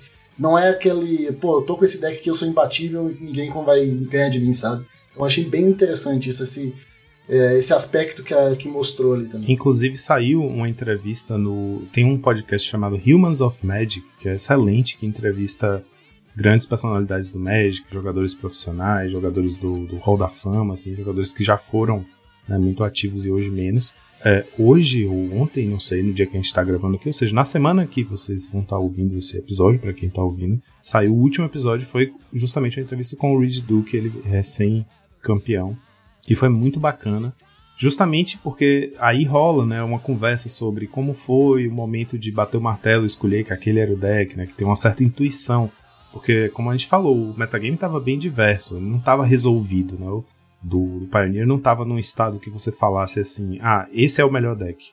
Né? Tipo, tal deck é o melhor deck pronto e eu vou jogar com esse deck e é, a escolha, então se você for olhar, por exemplo, o deck que o, que o Ridge Duke é, pilotou e foi campeão foi o Wizard Creativity que tá lá embaixo, foi tipo 1, 2, 3, 4, 5, 6, o sétimo deck mais jogado. Empatado, aliás, em sétimo lugar, né?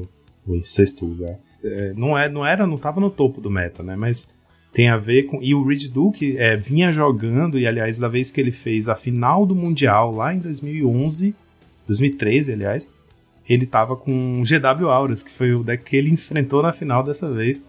E ele jogava, já jogou muito de Mono Blue, é, Tempo, né? De é, o W Spirits era o deck que ele andava pilotando mais no, no Pioneer, mas ele joga bastante Modern e Legacy também. E nesses outros formatos ele tem uma tendência por decks mais mid-range, ele é meio que o conhecido como o, o avatar do, do Jund, né? Do, do Jund midrange, o Jund clássico lá do Modern, é o Boomer Jund que o povo chama, que é o Jund com descarte, criaturas boas e um deck bem honesto, bem, né, que a, a, a moda antiga assim de Magic.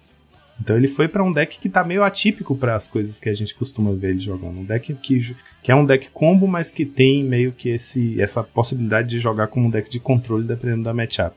Então, assim, a respeito disso, também é interessante ver que o deck que foi campeão não era um dos decks que estava favoritado para ser né, o campeão do evento.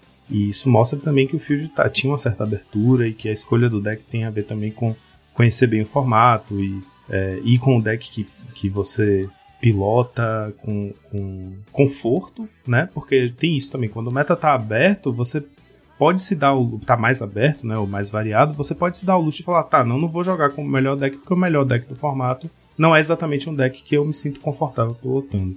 Então eu vou E ele vai ser não... o que mais vai levar hate, né? Exato, exatamente. Então isso é bem interessante. Assim. Todas essas coisas dá para ouvir lá na conversa do Humans of Magic.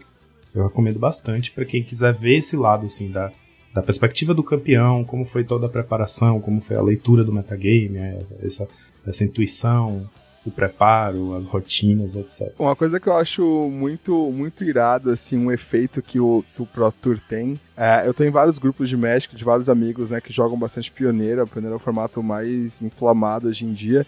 E eu acho muito da hora quando a gente tem essas situações de cartas novas aparecendo em decks, ou decks novos aparecendo, assim. E aí, o, o, muito da hora dois pontos, né? Tanto essa questão da galera que joga discutindo, ah, o baralho que eu piloto, putz, contra esse deck que apareceu agora, o, o próprio Auras aí, que foi um, meio que uma revelação nesse Pro Tour. É, como que é meu matchup não sei o que, aí a galera já começa a marcar treino, e do outro lado tem uma galera que tá preocupada com a bolsa de valores do Magic, que vira um completo caos durante o Pro Tour, porque é um tanto de carta subindo de preço, spikeando e a galera comprando carta. É, é uma loucura. E eu acho que esse caos, assim, eu, como eu disse, estava viajando, né? Tava só realmente assistindo, mas eu tava vendo os grupos e essa loucura de gente querendo marcar treino, porque sabe que no torneio da loja da semana que vem vão enfrentar esse deck, porque vão montar, porque foi bem. E aí, o outro lado, o pessoal falando: vende essa carta agora porque ela subiu de preço, daqui a pouco ela cai. Eu, esse caos é uma delícia de acompanhar, sério. É, inclusive, falando disso, é o. O próprio Benton, numa carta que ela já era um pouquinho. já tinha um pouquinho spikeado, porque ela é uma carta legal. Mas o Shrev foi exatamente por causa desse, desse, desse Pro Tour. É, ninguém via o, esse cara, esse deck, né, como um deck forte pro, pro meta. E o, o, Benton foi lá, teve uma ótima visão de como o field ia estar. Tá, e o Shrev foi uma carta decisiva para ele, porque ele não é uma carta que dá proteção, ele dá hexproof, né? Querendo ou não, isso é muito melhor. Porque você não vai perder as suas auras que você já tem na sua criatura. Então você ainda sim consegue proteger essas criaturas e ainda vai ter a, a proteção. Vai, ainda vai ficar suas auras, né? Então Cara, então é uma carta que, tipo, spikeou muito e ela é uma carta nova também, né? Que saiu, tipo, duas semanas antes do Pro Tour e o cara conseguiu já colocar no deck, já conseguiu fazer resultado, então... E ele tava muito inspirado no dia, tá? Falando até... A gente falou até bastante do Raid Duke, que foi um dos finalistas, mas, cara, eu tava assistindo as partidas do Benton, ele é até um cara bem agitado, você vê na, os tiques, né? Ele é aquele tipo de cara que tem muito tique. Você via ele na partida pegando as, as, criaturas dele, jogando na mesa e colocava de novo, pegava a criatura, jogava na mesa, olhava o terreno, virava, desvirava. Isso tudo no momento que ele estava pensando, ele não estava fazendo jogada, ele estava pensando como ele ia fazer. Então ele estava, eh, não sei se era nervosismo, se realmente é, é a maneira dele, assim, mas foi uma coisa que me chamou muita atenção. E teve duas partidas, por exemplo, que a partida estava muito para trás. Se tivesse a barrinha, como se o, o, o Jamal falou ali, tivesse a barrinha ali de, de vantagem, a vantagem estava totalmente pro oponente dele. Se eu não me engano, foi numa partida contra um, um, um Azorius Control e o cara deu confinamento sanitário e exilou todas as, as auras dele. E ele tava com um bichinho lá, um barra 1, era a, a Silvana, que o, que o que ele não poderia dar alvo, né? Então, pô, o cara não consegue dar alvo, não tem o que fazer. E ele tinha um ele, e, o, e o oponente tinha um, um tubarão 5-5. E ele, pô, só tem uma Silhana ali. Eu não vou levar. O cara tem uma carta na mão. O Bento só tinha uma carta na mão é, e, e, uma Silhana no jogo. E o cara tinha um tubarão 5-5. Falei, pô, vou, vou pra cima, vou ganhar o jogo. Não vou precisar ficar bloqueando essa Silhana. Foi pra cima. O que, que o Benton compra no topo? Um bocejo. O cara com dois counters na mão, tudo Nossa. destapado. É, bocejo, aliás. o Benton ele dá uma bocejo no, no confinamento solitário, voltou todas as auras pra Silvana e ganhou o jogo, velho. Tipo, o cara com dois counters, com a mesa controlada, o Beto ganhou a partida. Então, tipo, teve duas partidas que ele fez isso. O Bocejo foi uma carta que se destacou bastante nesse, nesse evento, justamente por isso, né? Que é tipo, era o, o out que vários decks tinham, mid-range e agro, assim, tinham para certos, certas jogadas de controle que você não pode anular. É isso aí, cara. tipo, você tem duas counter, beleza, eu vou fazer o bocejo aqui, é uma habilidade, você não vai poder anular e boa sorte. Muito legal. E cara, ele só tem uma cópia de bocejo no deck, velho. E aconteceu isso em duas partidas. Era o dia dele, tá ligado? Ele fez isso em duas partidas. Outra partidas foi contra um humano, se eu não me engano. Foi quase a mesma jogada assim também. Então ele bateu, ele tinha. É, só um bicho ia passar, mas o bicho não estava equipado nem nada. Ele destruiu de novo e daí ele colocou as auras no bicho que passou. e deu, e deu dano letal. Tipo, foi duas vezes ele fez a mesma jogada e ganhou o jogo, sabe? Então tava no, no dia dele ali.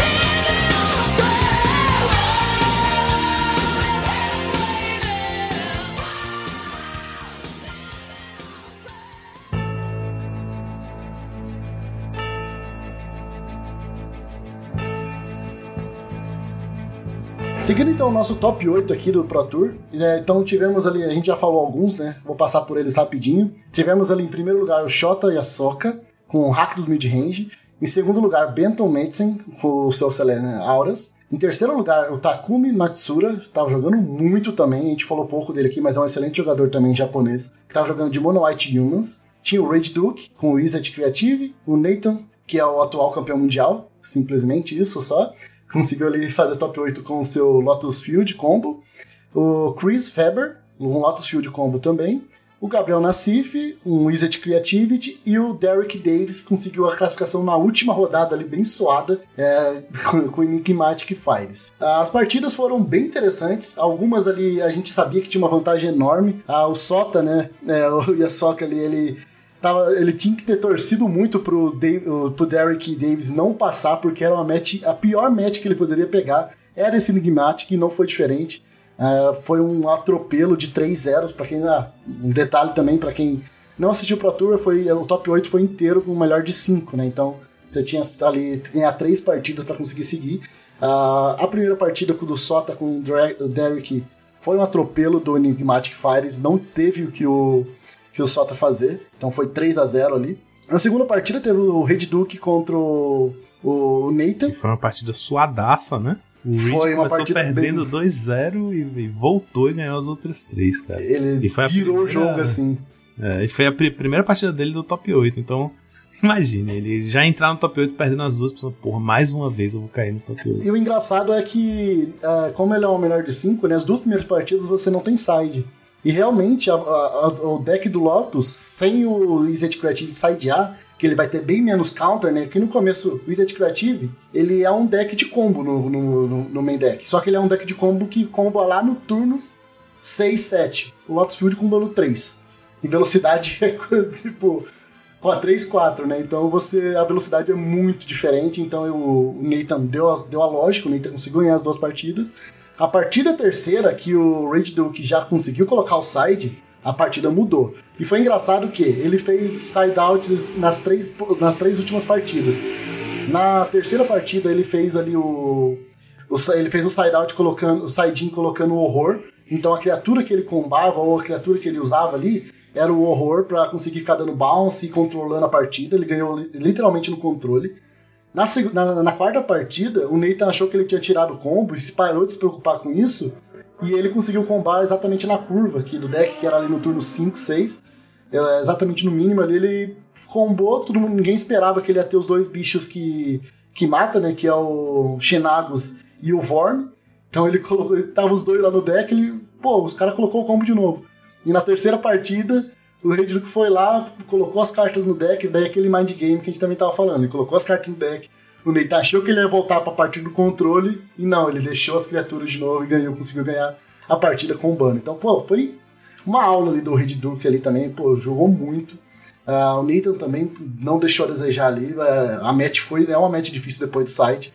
Então eu achei bem interessante essa match. Foi uma das melhores matches assim, do top 8. A terceira partida do Matsura com o, o Chris, que é um Lotus Field, né? É, também foi, um, foi uma partida ali que o Lotus tentou fazer alguma coisa, porque o, mas foi um, foi um jogo que o, que o Matsura ele zicou, zicou bastante.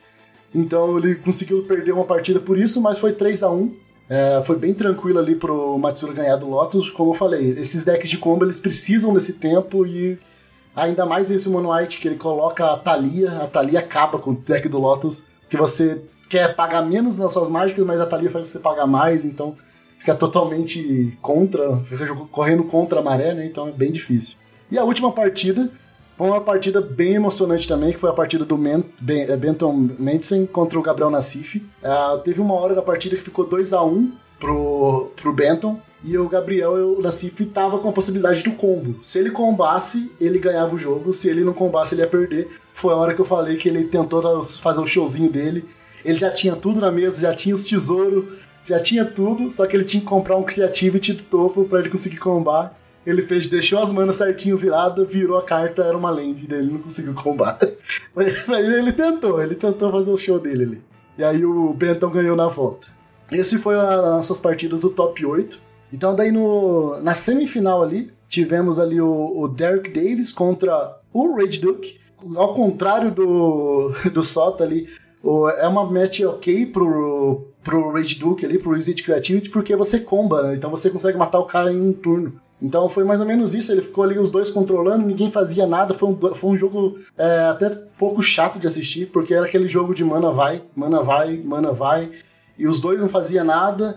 Quando o, o, Davis tentava fazer alguma coisa, o Red Duke dava um counter, fazia um, fez o Big Score, que é o, a carta que é o prenúncio do combo, né? Que você compra a carta, descarta e faz os dois tesouros, que é o que você vai destruir. Então, é a carta do prenúncio do combo e combava na volta. Era sempre assim essa partida ficava nesse, pô, não vou, é, vou fazer nada, não vou fazer nada, e do nada o Red Bull ganhava. Então foi uma partida dessa top 8 foi a que menos deu emoção, assim, vamos dizer.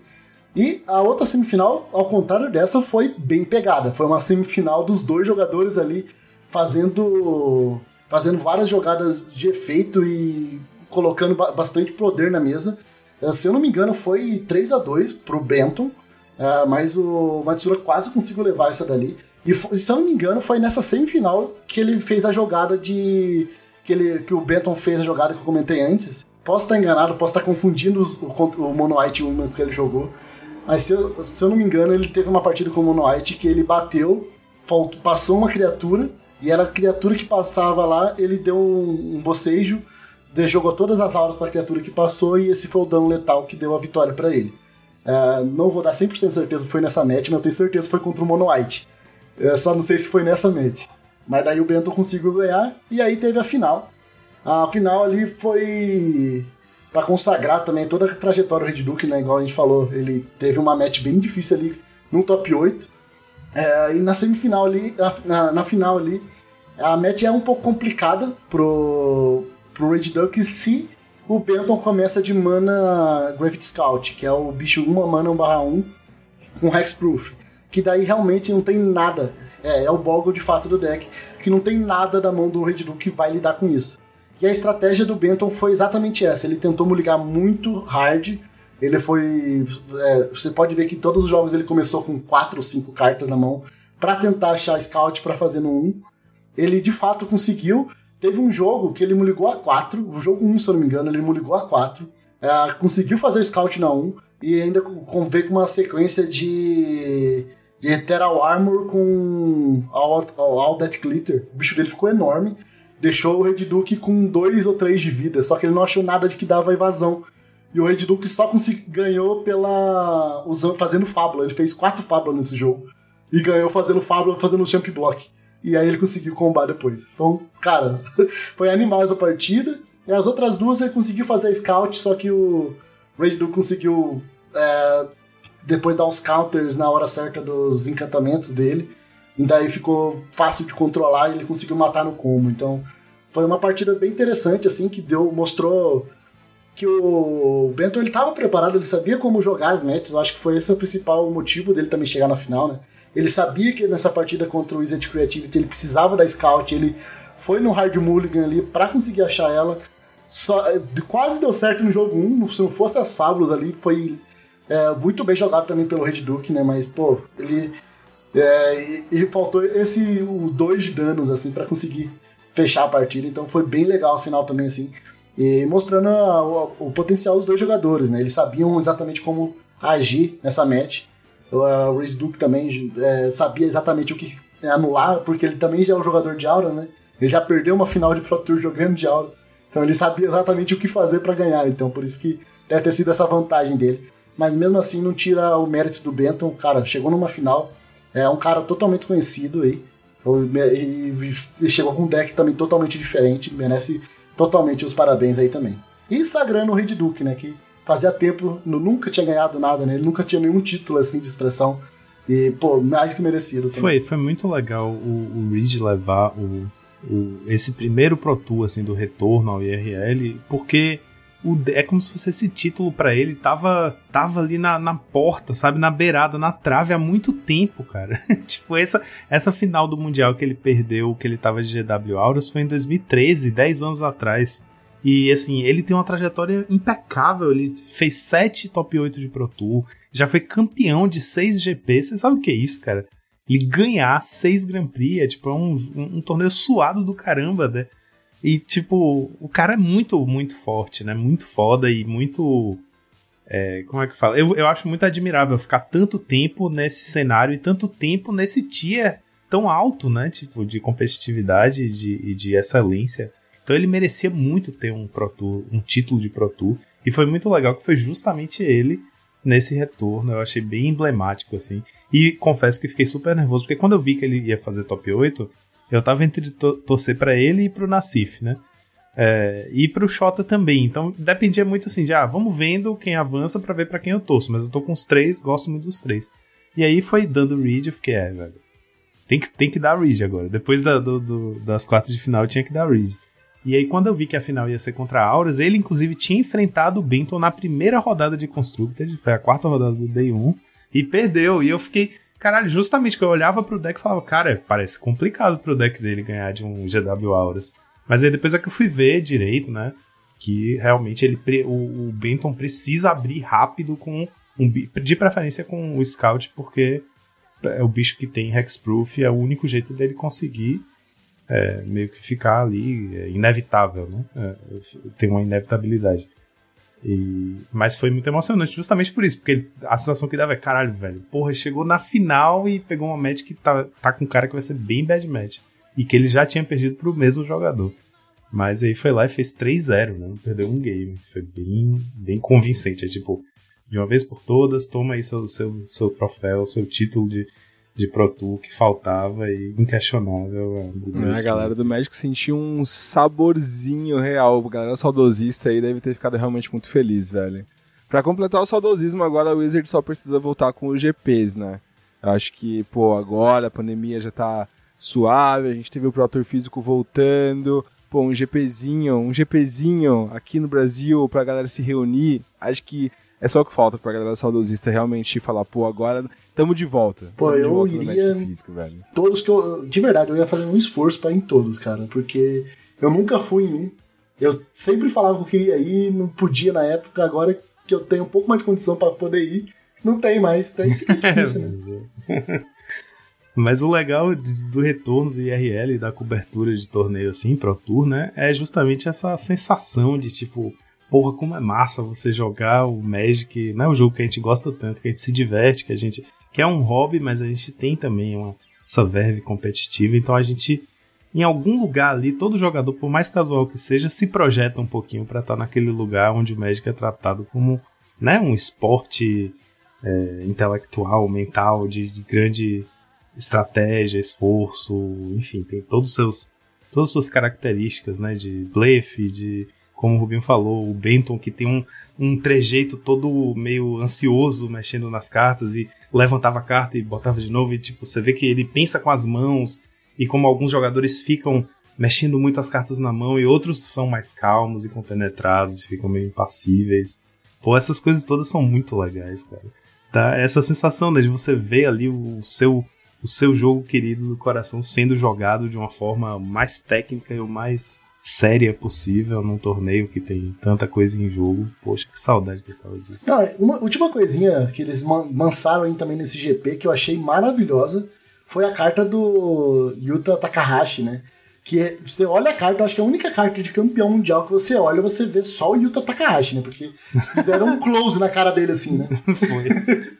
e a carta é maravilhosa, a carta é muito boa, o GP, o, o PV deve ter ficado muito puto. Porque ele falou que a cor que ele mais queria na carta dele era lampejo e não teve. Não. Na próxima aí, ó, já, tem, já veio com lampejo. Carta também. fortíssima com potencial de jogo absurdo também, né? Carta verdadeira de Magic, viu? Na moral. É, no passe do seu oponente ali, você paga quatro, compra duas, vamos jogar. Então é isso, pessoal. É, espero que vocês tenham curtido aí nosso bate-papo, nossa troca de ideias sobre o retorno do Pro Tour, que foi esse momento tão importante aí na história do Magic, né? Pra gente que gosta do IRL e nunca ficou 100% satisfeito com as coisas migrando para o digital. É, tá de volta e tá rolando, e em maio tem mais, né? A gente vai voltar essa rotina de ter vários por ano, os Pro Tools, o Mundial.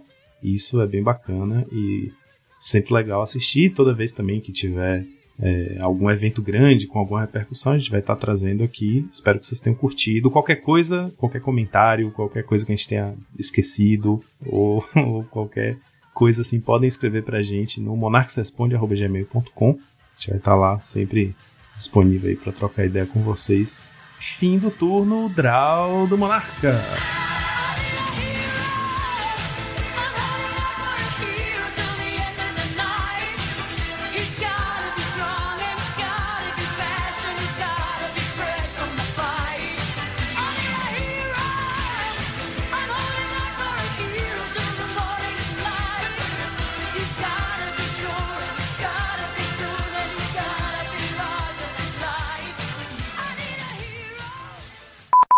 Uma, coisinha que eu queria falar aqui antes de parar de gravar é que eu nunca entendi direito o nome do, do, do campeão, sabe? Porque, tipo assim, é estranho. Porque a primeira coisa, rei de duque. Tipo, duque é uma carta, rei, rei também é uma carta. E nenhum dos dois é carta de Magic, né? Tipo, não, não dá para ser rei de duque. Você teria que ser rei de copas, ou rei. Ou então duque de copas. Rei de duque, ele é de um naipe, do quinto naipe. É por isso que ele joga Magic em vez de jogar baralho, porque ele não cabe no baralho, é porque ele. Entendeu? É a quinta cor do Magic. É, poxa, eu nunca. Eu demorei um entender. pouco pra começar a entender essa piada, eu demorei um pouquinho. Muito bom. Eu, eu, só, eu só fiz ela depois do Draw do Monarca justamente pra não ter como ela, ela fazer parte do episódio. Mas vai fazer, né, no, nos bloopers. Com certeza. Sempre. Rei de Duque, grande Rei de Duque. E, e, em São Paulo tem uma. Não sei se ainda tem, mas quando eu morei lá, aí, tinha uma. Uma rede de postos de gasolina chamada Rede Duque. Ah. E eu achava, toda vez que eu via, eu ficava, caralho, velho, o cara, o cara além de, de pro player, tem uma rede de postos de gasolina. Magic dá Duque. muito dinheiro mesmo. Rede Duca. Vou achar uma imagem. Puta merda, não é possível isso, velho. ai, ai. É isso, galera. Sinto muito aí por essas piadas. Tá tudo bem, deixa, foi muito deixa bom. suave o final, foi muito bom.